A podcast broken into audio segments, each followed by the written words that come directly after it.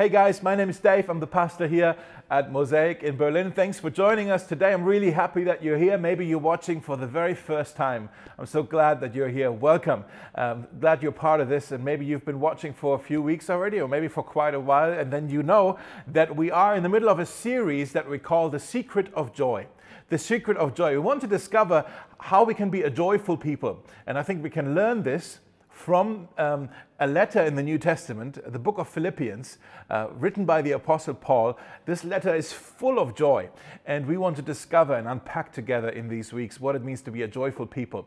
Would you agree that there are people who enrich your lives and there are other people who make your life miserable right? Of course so obvious. There are people who bring joy into your life and there are other people who bring frustration into your life. There are other people there are people who, who bring who, who build you up and there are other people who, who drag you down. There are people who bring you they give you energy and there are other people who rob you or they drain you of energy there are some people, they walk into a room and it's like sunshine, okay? There are other people, they walk into a room and it's like, ah, there's a stinker in the room right now. You know, oh, you know, the vibe just changed because that person walked in. You know, it's, it's real obvious. We, we, you may even think of certain people right now that you would put in one of the other categories. Uh, there, there are, like we, we all know, there are people who give us joy and there are other people who, who give us frustration. And that's because there are certain qualities that I believe they put you in one or the other category. And it's really obvious. When I mention some of the qualities right now, you could immediately say, yeah, someone with this quality, that's definitely this, this type of person. Or someone with, with that quality is certainly that type of person. So, for example, if I say to you, uh, there's an impatient person, you know, you would say, yeah, an impatient person doesn't necessarily give me a lot of joy. No, that's that's actually hard to be around. Impatient people are difficult to be around. You would say, yeah, that's a stinker. okay. Or if I say uh, maybe helpfulness, if someone's really helpful, you would of course say, yeah, a helpful person always brings joy into my life. It's, it's all, helpfulness is a really good character trait. Or humor, you know, someone who has humor, that he, he brings joy into my life. Whereas maybe arrogance, you would say, yeah, an arrogant person, that's difficult to be around. You know what I'm trying to say? It's so obvious, mm, we don't even need to talk about it, that there are certain characteristics or qualities in our lives. And I think we all, each of us, is a bundle of both a little bit. Um, but we, there's certain qualities that I think we can learn and if we learn them well, we can spark joy in other people. We can bring joy to other people's lives. And today, in this passage that we're going to read uh, in Philippians, Paul, who wrote this, he's talking about two men. Uh, two men who he says they bring joy to other people. And I think he also mentions, I can see in here four qualities, four character traits in the lives of these two men um, that I think we can learn. These are um, learnable character traits, okay? And so we want to we need to know what they are so we can learn them, we can practice them, and we can live them to bring joy to other people. So the theme of today is how can we spark joy in others? How can we spark joy in others? As a stinker? As a cranky moaner? Probably not. So let's look at what we can learn from these two men that the Apostle Paul endorsed in Philippians chapter 2. I'm reading verses from Philippians 2, verses 19 to 30. I hope in the Lord Jesus to send Timothy to you soon, that I also may be cheered when I receive news about you. I have no one else like him who will show genuine concern for your welfare. For everyone looks out for their own interests, not those of Jesus Christ. But you know that Timothy has proved himself, because as a son with his father, he has served me in the work of the gospel. I hope, therefore, to send him as soon as I see how things go with me, and I am confident in the Lord that I myself will come soon. But I think it is necessary to send back to you Epaphroditus, my brother, co worker, and fellow soldier, who is also your messenger, whom you sent to take care of my needs. For he longs for all of you, and is distressed because you heard he was ill. Indeed, he was ill and almost died, but God had mercy on him, and not on him only, but also on me, to spare me sorrow upon sorrow. Therefore, I am all the more eager to send him, so that when you see him again, you may be glad, and I may have less anxiety. So then, welcome him in the Lord with great joy and honor people like him, because he almost died for the work of Christ. He risked his life to make up for the help you yourselves could not give me. You know, at first glance, this passage right here might, might feel a little bit like a boring text. You might even wonder, like, what, why, is, why is that included in the Bible? Of, of all the things that need to be said in the Bible, why, why are these words in the Bible? It seems so random what Paul is writing here, uh, especially compared to everything we read so far in this letter. Well, the Bible says about itself that all of Scripture is God breathed and useful for us to learn and be taught. And so let's look a little bit closer and see if there's not maybe something there what we can learn from from these two men, from Timothy and Epaphroditus. I mean, those are great names, by the way. If uh, maybe someone is watching this and you are thinking of baby names, Epaphroditus. We just need to bring that name back, don't we? Isn't it an amazing name? Maybe not. I don't know. Well, Paul is mentioning these two men, Timothy and Epaphroditus, uh, and two men that are actually at, at, at, the moment that he wrote this letter, they were with him. And he's saying, I'm, I'm going to send them back to you, to Philippi, uh, so that they can be with you. And it's obvious that he has a very high opinion of these two guys. And he says, These are two men who spark joy in others, they bring joy to other people he says, uh, let's look at this. He says, I'm sending them to you, verse 19, that I may be cheered. Verse 28, so that when you see them again, so when you see him again, Epaphroditus, you may be glad. And then, so that I may have less anxiety. Now, I want that. I want my life to have an effect on other people that when they are around me, they are cheered, they are glad and they have less anxiety. I want that for you, that whoever you are around, that you make other people, you bring cheer to them, you make them glad, and you cause less anxiety, not more anxiety, less anxiety. You take away the worries and the concerns and the uh, concerns and the fears that people have. Now, how, how did they do this? What was so special about them? I think Paul, like I said, he's mentioning four character qualities that, that can be learned. They are if you will, they are soft skills. Okay, soft skills are skills that you can learn, uh, and I think those skills they will help you in your family. They will help you in your workplace, uh, in your job. These four skills we're going to look at today. They will help you when you have a job interview. They will help you when you go on a date with someone. They will help you in your marriage. They will help you in your circle of friendships. They will help you wherever you go. These four qualities, we need to learn them. So let's look at them. What's the first quality that Paul mentions that sparks joy, that causes joy in other people? The first thing he says is that these guys were caring. Caring, which means I am concerned about the well being of others. I'm concerned about the well being of others. I'm not just focusing on myself, but I care about the needs of other people. And Paul, uh, he writes about Timothy here in verse 20 and 21. He says, I have no one else like him who will show genuine concern for your welfare, for everyone looks out for their own interests, not for those of Jesus Christ. Paul is saying, I have no one else like him. I don't even know anybody who's like him. That means selfless people are rare. Selfless people are rare. Paul is saying, I don't know anybody like Timothy who, who's so concerned. He says he has a genuine concern, a genuine, a real, a deep, and an authentic concern. Have you noticed this? So many times we can be so good at uh, faking interest. I'm sure that happened to you, where maybe you were uh, at some kind of gathering and somebody asked you, So, hey, who are you? Uh, tell me about you. What do you do? And then you give a response and you realize that guy is not even listening to me. He's looking over my shoulder to see if there's anybody more interesting than me that he wants to talk to. You know, you know he, he initiated a conversation, maybe he's like, Tell me about you, but he's not really listening. We do this all the time. We're, some of us are really good at faking interest. but Paul says, Timothy, no, he has a genuine concern. It's real. When he, he's a real caring person. And then it also says, uh, everyone looks out for their own interests.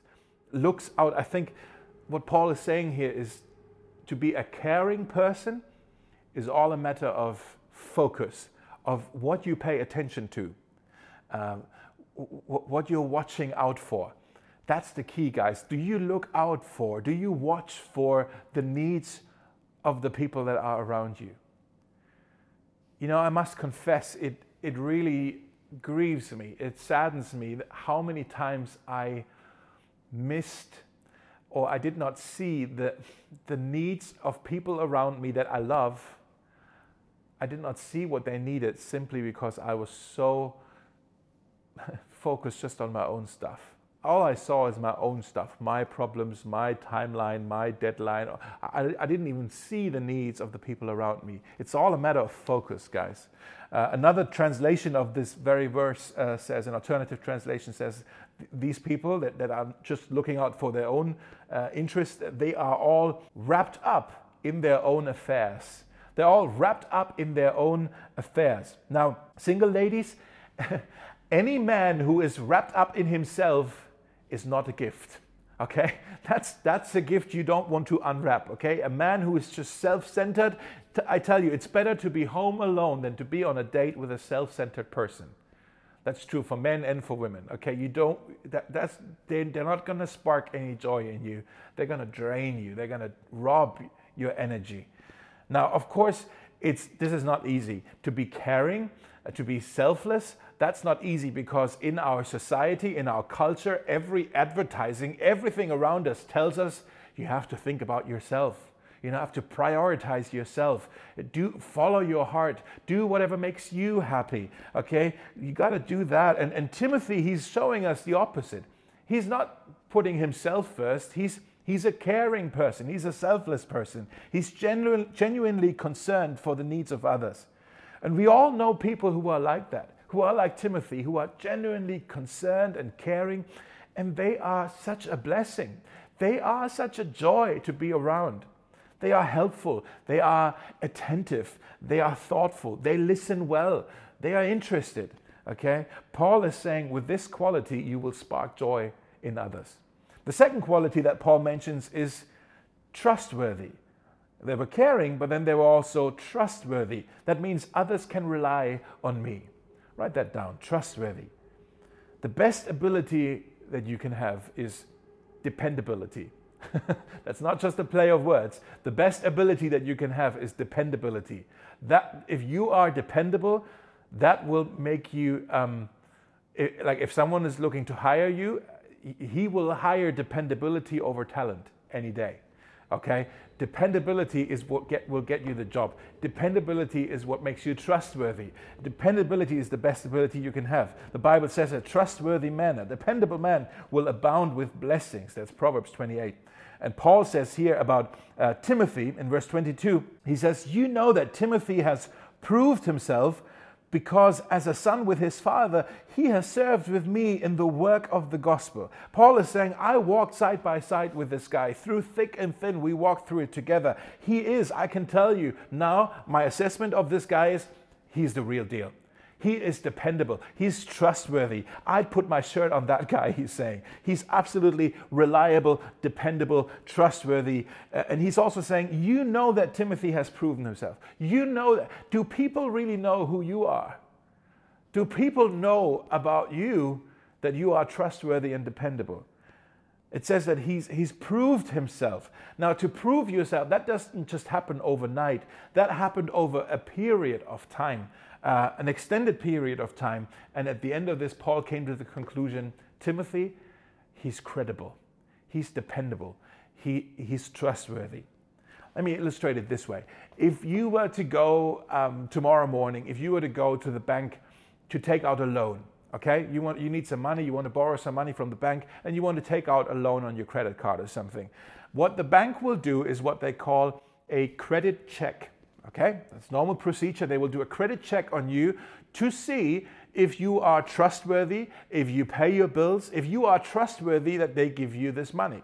They want to see are you reliable? Are you someone who keeps your word? Uh, do you have a track record of dependability? Let me tell you a secret. Everyone around you is constantly doing a credit check on you not with your finances, but with who you are. Everyone around you is constantly, subconsciously, always asking, well, is, is he credible? Can I trust her? Is he reliable? Is, is, is, is he the real deal? Is she the real deal? Constantly, we're asking this thing because we all know trust is earned, not given. If, if you just give away your trust, we're going to get hurt. And so we're careful, and rightly so, we're careful who we give our trust to. And we know trust is earned, it is not given. And you know, if a strange person, just random person what would walk up to you and say, Hey, tell me all about your secrets you can trust me. Mm-hmm. you would say, No, I don't trust you. Why would I? You know, of course, you wouldn't trust a stranger with your secrets. We, we, only, we only trust people who we think are trustworthy. So, how do we develop a reputation of, um, of trustworthiness, of, of being reliable? Well, the first one we already looked at last week is through integrity. Last week we talked about integrity. I don't want to repeat it here. If you missed the message, go back on YouTube or Spotify to, to watch what we uh, talked about about in, integrity. It's so important. Uh, integrity means that you're honest, you're being transparent, you're being authentic. Uh, you're not playing any games, you're not wearing any masks, okay? You are the real deal. So integrity will help you to build a reputation of being trustworthy. But the other thing that you can do is keep your promises. Keep your promises. In Psalm 15, verse 4, it says, God blesses the one who swears to his own hurt but keeps his promises. What does that mean? That means you keep your word even if it costs you more than you have thought. It's going to cost me more than that. Well, but, but we said this is the price. We said this is the deal. Okay, this is a disadvantage for me now, but I'm going to keep my word. I'm going to be true to my promises. That, that character trait, uh, that soft skill of trustworthiness will help you to bring joy to other people. This will help you to go far in your relationships, in your work, uh, wherever really, okay? Uh, Friedrich Schiller, I don't know if you know, this is a German uh, poet. He asked this question How can one recognize your believability if your word is not followed by a deed? Okay, so in other words, if you don't keep your promises, you're not trustworthy. So we all know people that we know they are trustworthy. And we also know people who aren't trustworthy. And trustworthy people, they spark joy. They, they bring a security, a safety, and ease into our lives. It's just, it's joy. It's a source of joy. A third quality that Paul mentions that sparks joy is um, these guys, they were involved they were involved. When you're involved, that means I contribute to the common cause. I contribute to the common cause. That means you have learned the skill of being a, a good team member, a, a, a team player. You have learned what it means to collaborate. You know how synergy and collaboration, how that works. Now that's vital. Again, that's vital for any business, that's vital for any family, that's vital for any marriage, for any church, for any school. Paul here mentions Epaphroditus as an example of this. Uh, and I think there's even two things we can learn from him about how he was involved. First one is Epaphroditus was cooperative. He was cooperative. In verse 25, Paul says, I think it is necessary to send back to you Epaphroditus, my brother, co worker, and fellow soldier, who is also your messenger, whom you sent to take care of my needs. Now, let me fill you in on the story here. Epaphroditus was sent, he was a church member in Philippi, and he was sent from Philippi, which is in Macedonia slash Greece. He was sent from there to go to Paul in Rome, who was imprisoned in Rome and he was sent as a courier because they had raised some money in the church. Uh, to support Paul. And then they sent Epaphroditus to bring that money, that donation to him, and also to look after him while he was there. And Paul is saying, Man, Epaphroditus, that brother you sent to me, he's a real team player. He, has been so helpful to me. He's been so easy to work with. What a joy to have him here. He's not a diva. Okay, no, he's, he's a real team player. He's cooperative. Now, let me give you this tip. You have to, you have to learn to be cooperative.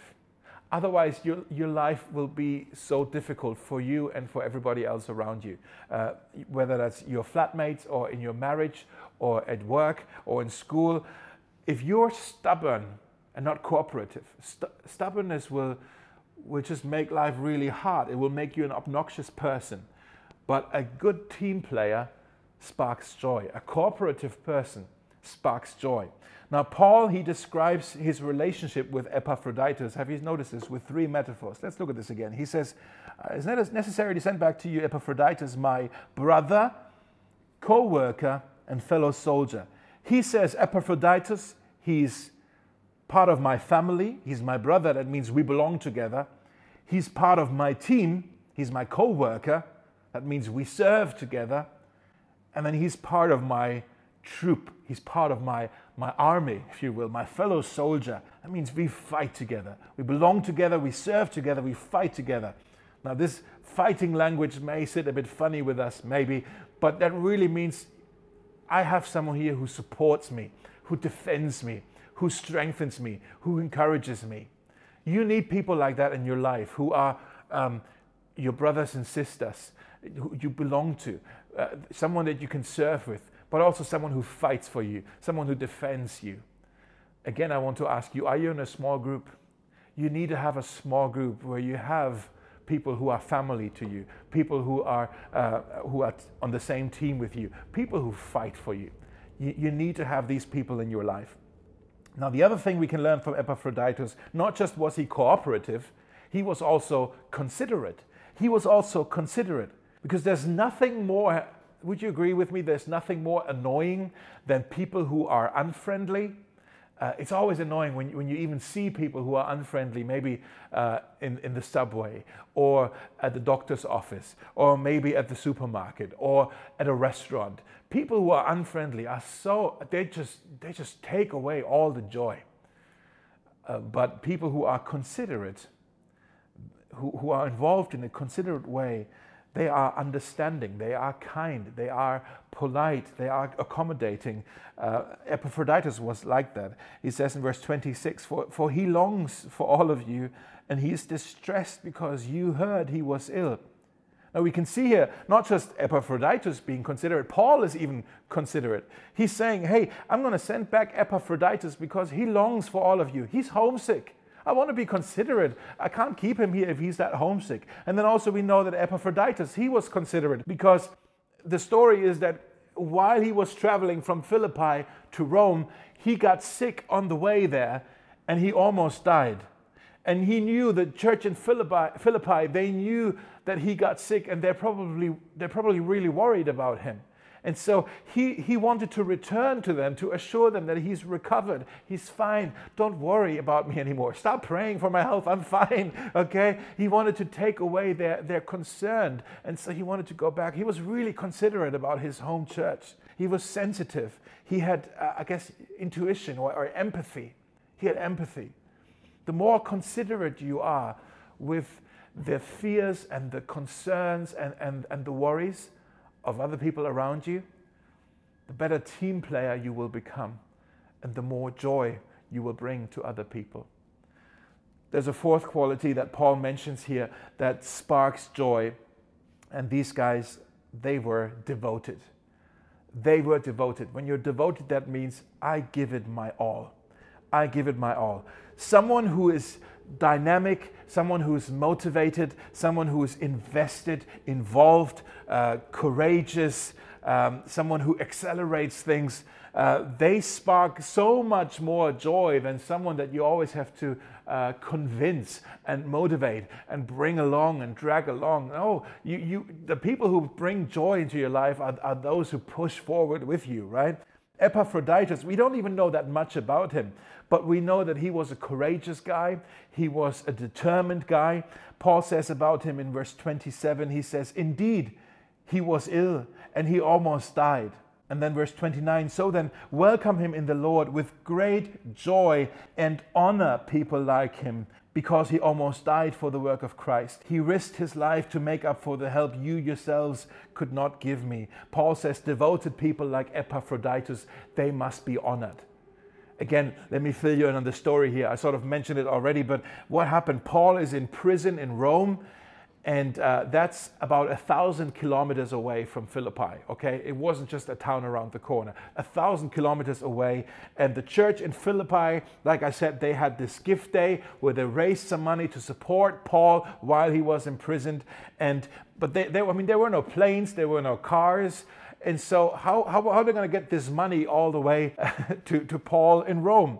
Someone had to hike to Rome. That was really the only option. Someone had to hike to Rome with a little briefcase filled with cash and just bring them. That was dangerous, guys, when you think about it. That was, that was a long journey and a dangerous journey. Who was going to have the courage to do that? Who was going to take that risk? And we know that Epaphroditus, he said, I volunteer.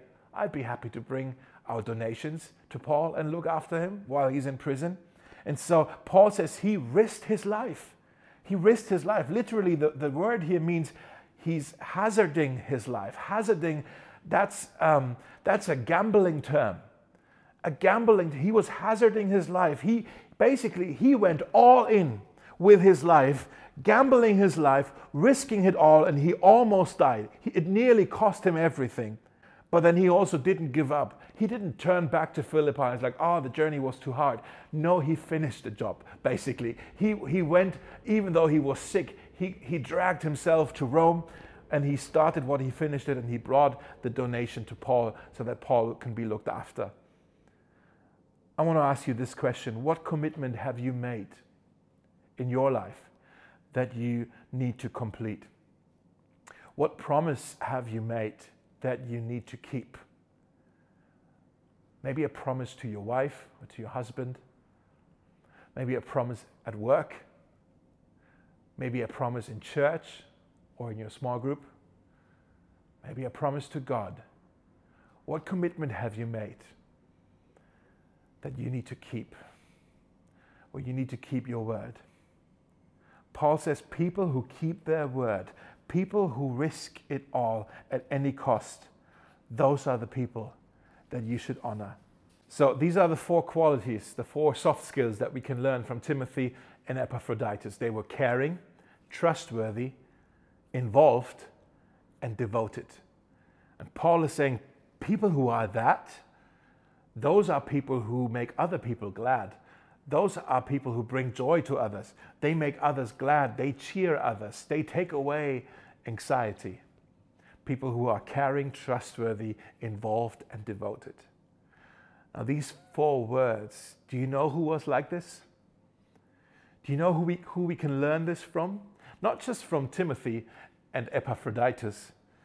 Caring, trustworthy, involved, and devoted, those are four words, they remind me of Jesus.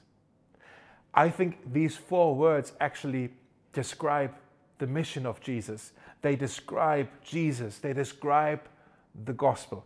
Let me show you. Jesus is caring. Jesus is caring. Jesus came as a human into this world because he cares for us. He didn't just say, Oh, why should I care for these people on this planet Earth? Uh, they're just going to do whatever they want, anyways. I don't really care for it. No, he didn't say that. He also just he, he didn't just open a window in heaven and shout down, Hey, human beings, I love you. By the way, no, that's not what he did. What did Jesus do? He became one of us. That's how much he cared. That's how much he loved. He came down from the heavens. He left them behind to become one of us. In Hebrews 4, 15, it says, He understands our weaknesses, for he faced all of the same testings, the same, the same temptations that we do.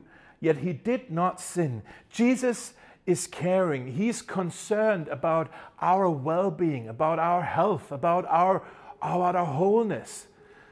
He, Jesus is caring. He wants the best for us. Jesus is also trustworthy. He's trustworthy. Jesus is probably the only person who ever lived who was always, he always remained true to himself. He was 100% authentic all of the time. He always kept his word. He always keeps his word. Present, not just in the past. He always keeps his word. He is 100% reliable. If, if you're not a Christian, maybe you're watching right now, you're not a Christian, and you, you may be looking in and you're wondering what this whole thing is about. I want to encourage you, you should also do what everybody around you is also doing about you. You should do a credit check on Jesus you need to ask yourself, and this is maybe one of the best questions you can ever ask in your life, is to ask, is Jesus credible? Is he trustworthy? Can I trust him? Is he who he really says he was? Or is he just a, a religious nutcase? You really, you can and you should ask this question. Do a credit check on Jesus. At some point in your life, you actually, I think you need to face this question. What are you going to do with Jesus and the claims of Jesus? What are you, what are you going to do with that? And maybe you say, well, I believe Jesus is trustworthy, but what if I mess it up? what, what, if I, what, if I, what if I sin? What if I make a mistake? What, what if I mess it up? Is he still going to be trustworthy or is he then going to turn his back towards me? There's an amazing verse in 2 Timothy uh, 2, verse 13, where Paul writes to this guy, Timothy, he says, If you are unfaithful, he remains faithful. Jesus remains faithful, for he cannot deny who he is. Jesus is trustworthy, even and especially when we mess it up. The third thing is Jesus is involved. Jesus is involved. Wherever Jesus went, he got involved with other people. He had compassion with other people. He healed the sick. He ate with the outcast. He fed the hungry. He forgave sinners. He cleansed the lepers. He cast out demons. He always got involved with other people. He could not sit still when he saw the pain and the need of other people. He got involved. He was caring. He was involved if anybody ever had empathy, ever, it was Jesus. If anybody, this, I don't think there's anybody been before or after Jesus who had this posture of empathy like Jesus did. In Luke 19, he says about himself, The Son of Man came to seek and save those who are lost. He says, That's why I'm here, to get involved, to care. And then lastly, Jesus is devoted. He's devoted and that's what we will celebrate and remember this week, this Holy Week ahead of us. His devotion, his dedication, his love, his, his sacrifice, his determination. In the Garden of Gethsemane, um, he, he prayed, Father, not my will, but your will be done. That sacrifice. That sacrifice. He was willing to to give it all. To, he was willing to give his life in order to save us. In Hebrews 9, verse 26, it says, He came to take away all sin, all sin. That includes your sin and my sin in its entirety. He came to take away it all by offering Himself as a sacrifice. Guys, this week we want to honor that. We want to celebrate that, that we have a Savior who sacrificed himself. Don't forget this Jesus is devoted to us. He's devoted to us. Jesus, He went all in so that we can go home with the greatest win, with the greatest price eternal life forever with Him. That's the greatest price. So, Jesus, he is caring. Jesus, He's trustworthy. Jesus, He is involved. Jesus, He is devoted. Do you see it? Jesus, He is our Savior who sparks joy in us. He sparks joy in us. And Jesus, we thank you for your salvation. We thank you for your unending love for us. We thank you for Easter. And we want to remember and celebrate that you are the one who brings so much joy. You spark so much joy in our lives. Help us also to spread joy to those around us. Um, we want to, like you, like Timothy, like Epaphroditus, we want to be people who are caring, uh, who are trustworthy, who are involved, who are devoted to others. Uh, help us to do so for your glory. Amen.